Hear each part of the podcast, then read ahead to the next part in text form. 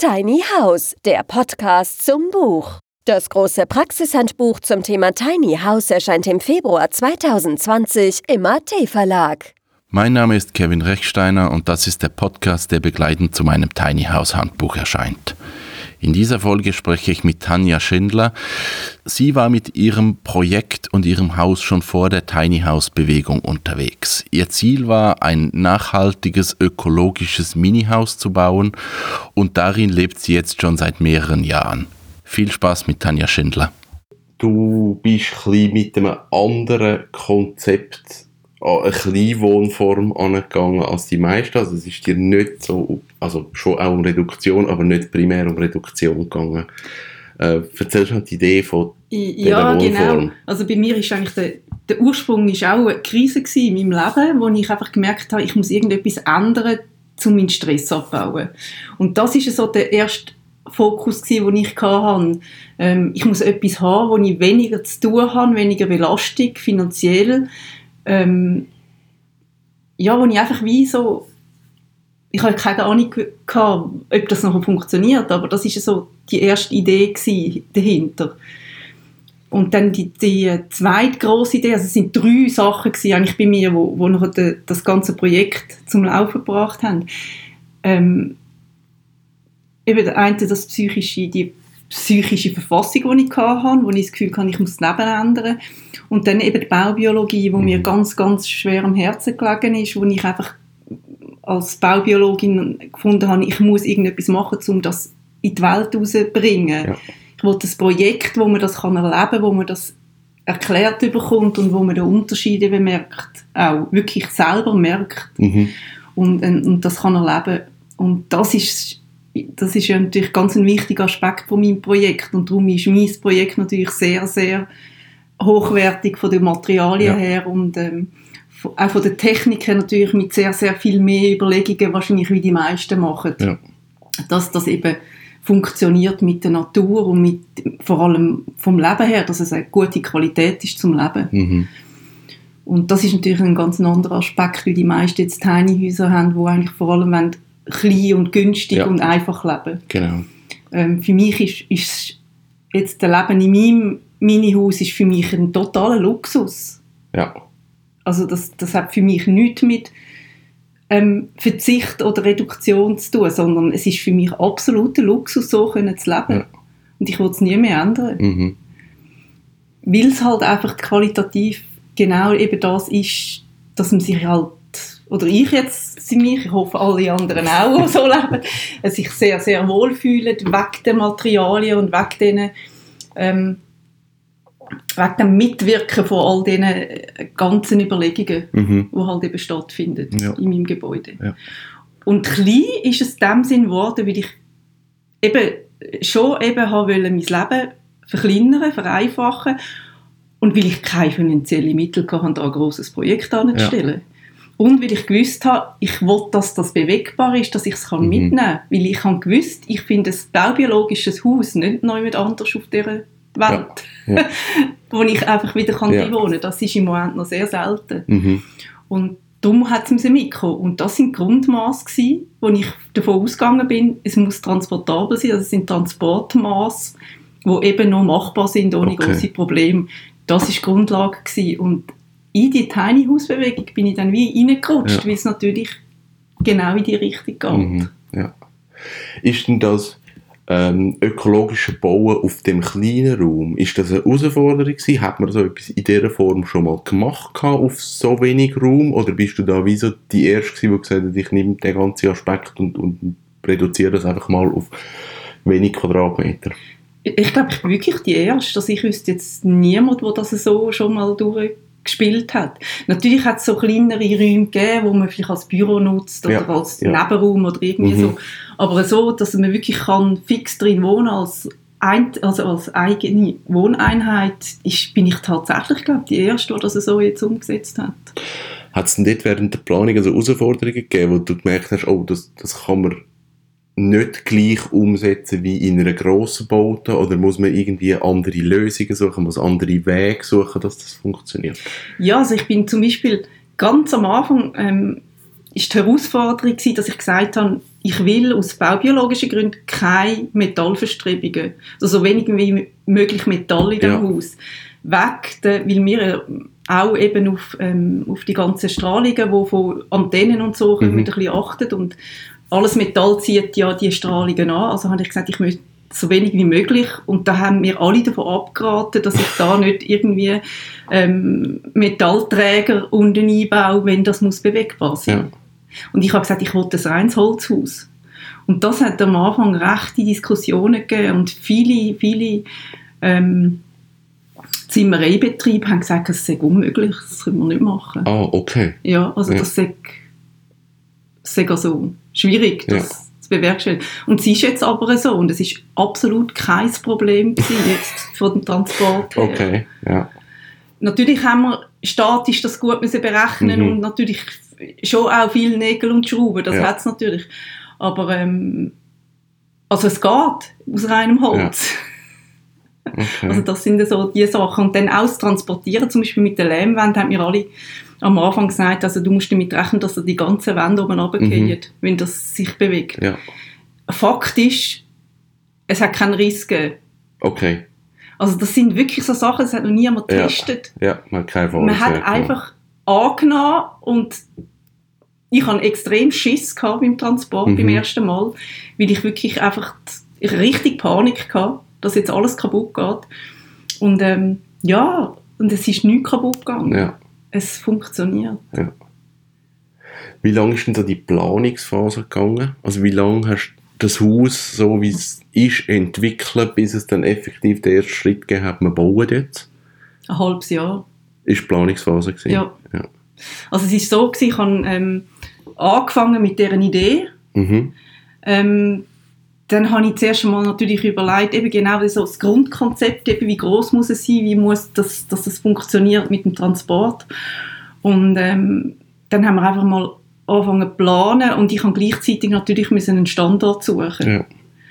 Und ähm, wirklich dann haben wir, als ich dann den Standort hatte, ist dann noch die Finanzierung ist dann noch das andere Problem gewesen. Also ich habe sehr viele Sponsoren müssen haben, dass ja. ich das überhaupt umsetzen konnte. Und ähm, das ist sehr viel Arbeit am Anfang, bis, bis ich wirklich können sagen so, jetzt ist das Risiko so minimiert, jetzt können wir loslegen. Und das ist echt tatsächlich etwa ein halbes Jahr gegangen. Ja. Ein halbes Jahr bis drei Viertel. Mhm. Wo ich gesagt habe, ich versuche es, bis wir dann anfangen zu bauen haben. Ja. Also extrem schnell eigentlich. Für eben wenn ich jetzt sehe, wie problematisch es jetzt ist, zum Beispiel ein Grundstück zu ja. finden, oder, dass ich das dann ja. irgendwie, also das Gleiche relativ schnell gegangen ist. Mhm. Ja. ja. Hat es dann während dem Bau noch Sachen gegeben, die du anpassen wo man dann erst beim Bauen gemerkt hat, oh, das hat von der Planung her funktioniert das nicht so, muss man Anpassungen machen, muss man Sachen überdenken? Oder ist der Plan so eingestanden, dass man es anstellen und es hat alles verhebt? Nein, es war tatsächlich so, gewesen, dass es mehr oder weniger... Okay. es kommt mir jetzt echt gerade nichts in den Sinn, wo ich muss sagen, hey, das, hat, das stimmt überhaupt nicht. Ja. Das hat nicht funktioniert, das haben wir müssen abändern. Wir haben praktisch nichts müssen abändern. Ich habe dann mit der Zeit natürlich eben ja. während der mhm. Lebenszeit, mhm. also wo ich dann drin gewohnt habe, dann hat es Anpassungen gegeben, wo ich eben gemerkt habe, das ist too much oder das macht keinen Sinn. Ja. Aber allein vom Bau her ist nichts gewesen, wo man hat müssen sagen, das ist jetzt eine totale Fehlplanung gewesen. Mhm. Okay. Also wir haben es auch wirklich angestellt und es hat funktioniert. Ja. ja. Ich glaube, du bist, was so Kleinwohnformen oder eben so reduzierte Räume und so das, das ganze ökologische Bau bist du wirklich so Vorreiterin in der Schweiz. Also, es gibt, glaube ich, nichts Vergleichbares. Ähm, ist es für dich dann von Anfang an klar gewesen, dass du das Konzept und das Produkt dann möchtest verkaufen? Oder ist das mehr so gekommen, dass die Leute gefunden haben, es ist eigentlich spannend, ich könnte mir auch vorstellen, so zu wohnen? Also es ist wirklich interessant, ja, ich hatte, das ist, den, den Fokus habe ich überhaupt nicht gehabt, vom Verkaufen. Ich hatte das schon immer im Kopf gehabt, gedacht, wenn das, das, das wäre eventuell möglich, dass man ja. das vielleicht macht, aber das ist überhaupt nicht der Fokus am Anfang. Am Anfang ist wirklich der Fokus gewesen, ähm, das baubiologische Bauen vorwärts zu bringen und bekannt zu machen. Mhm. Weil eben ich sehr viele Verwandte und Bekannte kann, wirklich einfach gebaut haben und noch eine ähm, Probleme hatten in ihrem Haus und viele Sachen. Und ich, wenn man dann den Leuten das erklärt, wo jetzt das Problem liegt, sagen die alle, wenn ich das vorher gewusst hätte, vor dem Bauen, ja. Ja. dann hätte ich das natürlich anders gemacht. Mhm. Aber mir hat das gar niemand gesagt, ja. dass man die Möglichkeit ja hat von dieser Wahl. Ja.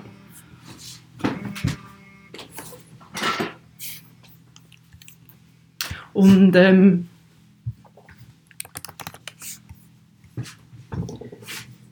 und das ist für mich so ein bisschen das, was ich gefunden habe, das würde mich total reizen, dass, man, dass ich wie dieser Baubiologie ähm, eben für die ganz nachhaltige die ganze Nachhaltigkeit, wo wir ja im ganzen Leben haben, dass ich diesen Bereich eben ein bisschen pushen und ähm, eine Lösung finden, dass man das kann bekannt machen und dass das interessant ist für die Menschen. Mhm. Also,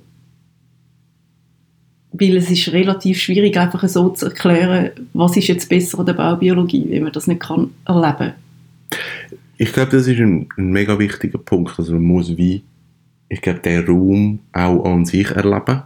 Man muss, also, ich weiß nicht, wie viele Quadratmeter das du hast, aber es tönt dann für viele Leute nach wahnsinnig wenig.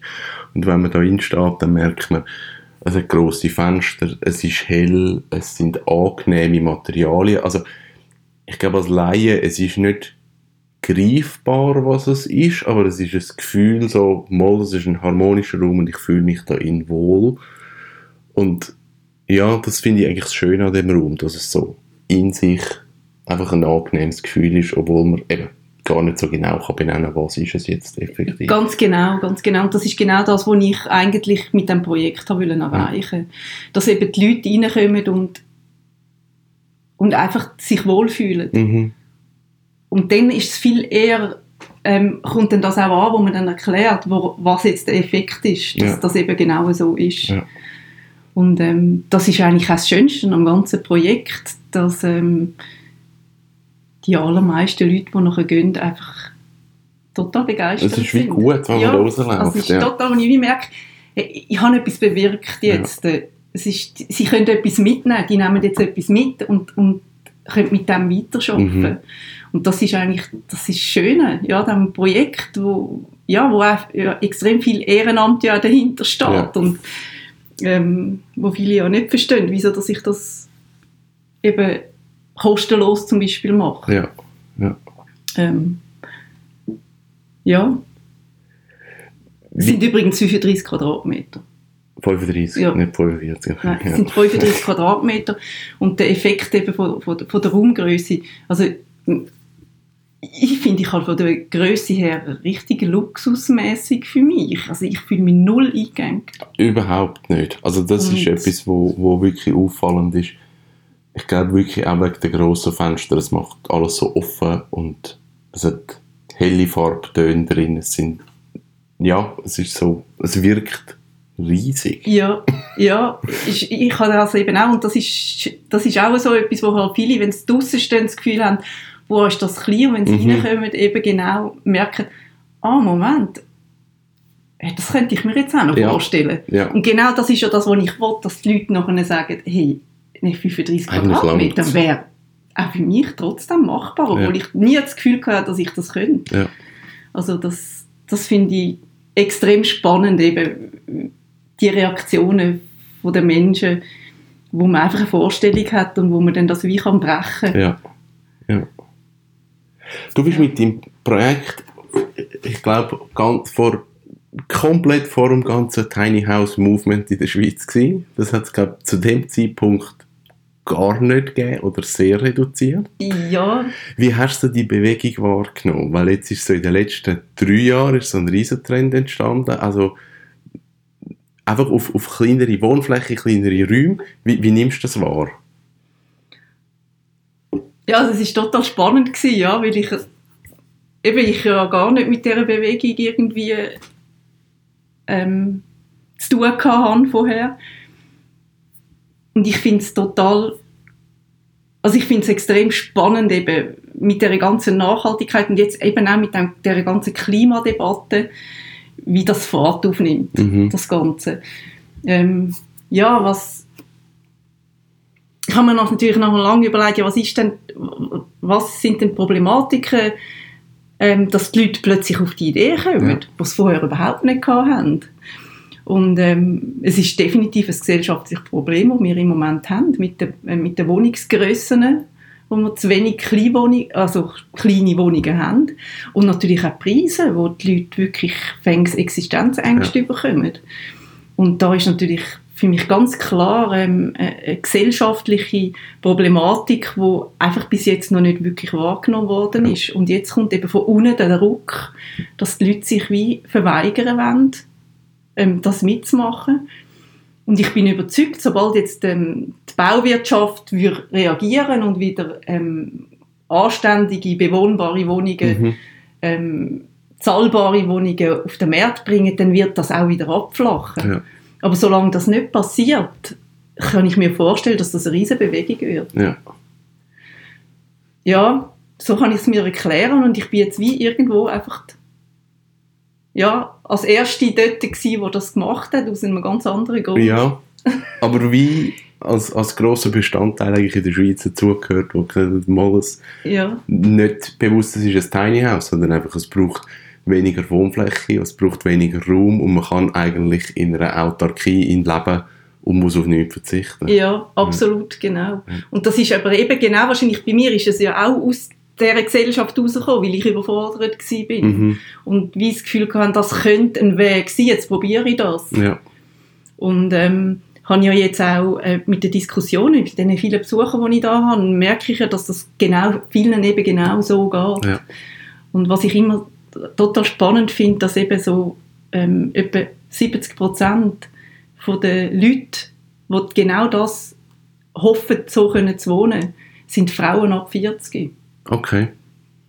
Extrem spannend ja. finde ich das. Und, ja. und es, die haben genau die Problematik, die ich auch hatte. Als Familie, äh, als, als Mutter eine totale Überforderung ja. eigentlich in dieser Gesellschaft, weil wie keine Hilfe mehr von außen kommt. Man hat keine Familie mehr in der Nähe, die mithilft mit der Betreuung von diesen Kindern. Man verliert sich als Person in dieser ganzen Familienphase und hat noch ein totales Bedürfnis, jetzt auszubrechen und jetzt für sich mal etwas ganz Kleines zu haben ja. und, und einfach etwas, wo man kann Tür zumachen und für sich ist und mhm. sich wieder kann finden Also ja. ganz, ganz stark und das ist definitiv ein Gesellschaftsproblem. Ja. ja. Mhm. Was ich spannend finde bei deinem Projekt ist, bei Tiny Houses ist immer die Überlegung, man muss Rädli haben, weil mit Rädli ist man vielleicht so ein bisschen in einem rechtsfreien Raum, was nicht ganz so ist, aber das ist die Überlegung. Du hast aber gesagt, ich will kein Rädchen, ich baue das fix, du bist fix aufgestellt, aber du hast mal dein Haus gezügelt. ähm, also, dein Konzept war von Anfang an, gewesen, es muss zügelbar, bewegbar bleiben. Ja, das ist ganz klar von Anfang an so gewesen, weil ich gefunden habe, ich ich weiß ja nicht, wo das Leben jetzt mich anführt. Also ich habe mich mhm. scheiden lassen, ich, ich, meine Kinder sind jetzt äh, erwachsen. Also wo treibt mich mein Leben an? Ja. Und ähm, dann habe ich natürlich auch die Problematik gesehen, äh, ich kann mir gar kein Land kaufen, wo ich das Haus kann stellen. Also mhm. muss ich es irgendwo mieten.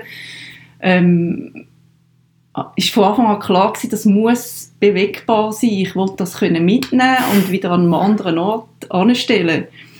Und ähm, jetzt ist ja genau der Fall eingetroffen. Ja. Ich hatte einen, einen, Lebenspartner im Kanton Uri äh, und habe das Projekt und habe müssen weg in Janik. Ich habe einen neuen Standort müssen ja. haben und habe jetzt wirklich auch meinen, meinen Lebensmittelpunkt können so verschieben dort, ja. wo es jetzt auch gerade passt hat. Mhm.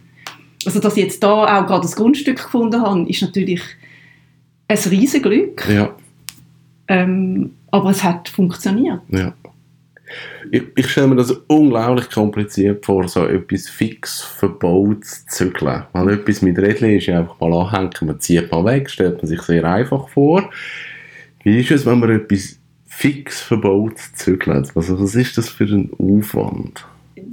also ich glaube, der Aufwand ist nicht wahnsinnig viel größer, weil es steht einfach auf Punktfundament. Das ist ja nicht also jetzt da habe ich es verschraubt wegen Wind. Okay. Aber nein, ich habe es nicht verschraubt. Also normalerweise muss man das nicht verschrauben. Ja. Das kann man einfach draufstellen. Also ich kann das einfach anhängen mit einem Kran auf den Lastwagen und weg. Also in einem Tag ist so ein Haus abgebaut und verschoben.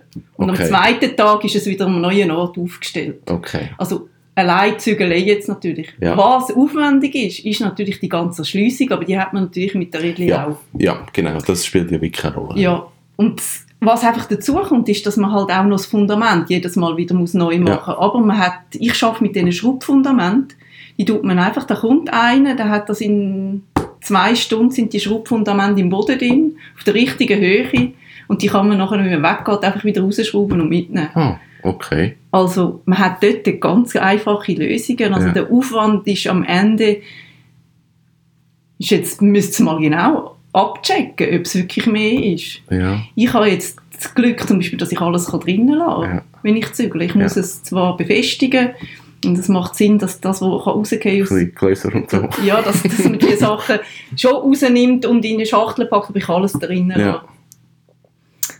Weil ich vom Gewicht her natürlich auch irgendwo eine Obergrenze muss einhalten, dass es noch machbar ist, aber, aber natürlich viel, viel ähm, höher rauf kann gehen, ja. wie ein, ein normales Tiny Ja. Genau. Aber das ist sicher der Faktor, eben weil du von Anfang an gesagt hast, hey, das muss zügelbar bleiben, das muss beweglich bleiben, also planen wir es so, dass eigentlich genau für das ausgelegt ist, dass halt eben auch kann ja. entfernt werden und an einem anderen Ort wieder ja. platziert werden. Ganz genau. Und der Fokus ist aber natürlich schon gewesen, ich muss das so planen, dass es dann wirklich auch einfach ist. Mhm. Ja. Also das ist, da hat es natürlich auch viele Kompromisse, habe ich da müssen eingehen damit das dann auch funktioniert ja. mit dem Zügel und dass es nicht wahnsinnig aufwendig wird. Ja. Eben, man muss alles abschrauben und weiß auch nicht was. Mhm. Ja.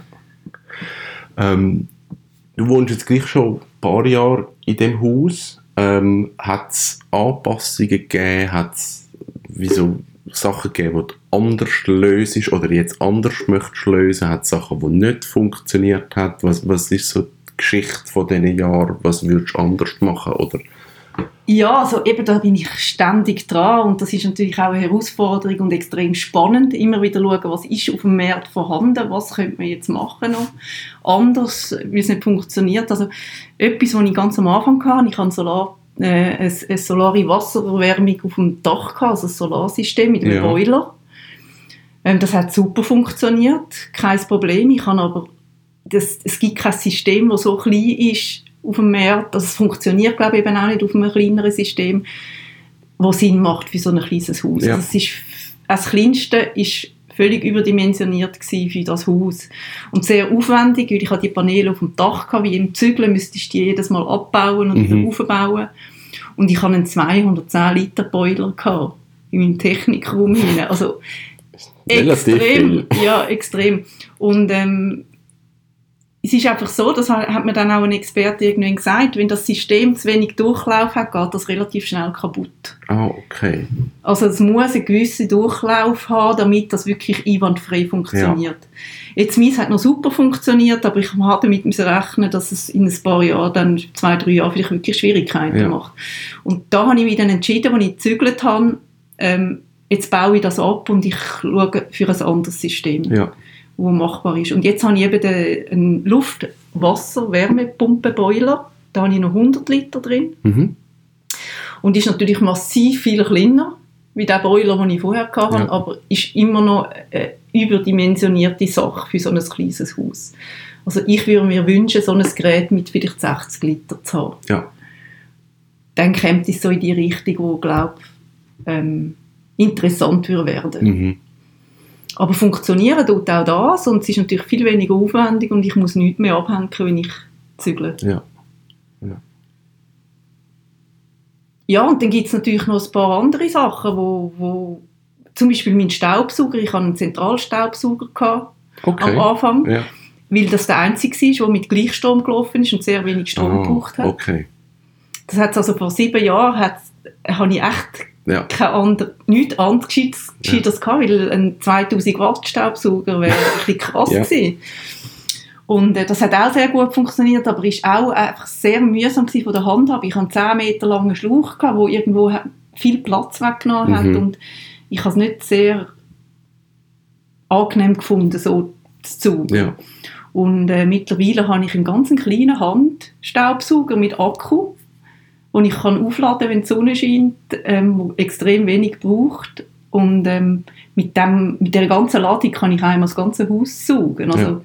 braucht extrem wenig Platz, ist handlich. Ähm, das sind dann so Sachen, wo ich dann mega Freude habe, wenn ich so mhm. Zeug dann entdecke oder neu auf den Markt kommt und ich kann ersetzen. Ja. Und da gibt es aber noch ganz viele andere Sachen, wo ich noch warte drauf, bis es etwas Gescheites gibt. Mhm. Das war Tanja Schindler. Mehr Informationen zu ihrem Projekt gibt's auf ökominihaus.ch. Mein Name ist Kevin Rechsteiner. Bis bald. Tiny House, der Podcast zum Buch. Das große Praxishandbuch zum Thema Tiny House erscheint im Februar 2020 im AT Verlag.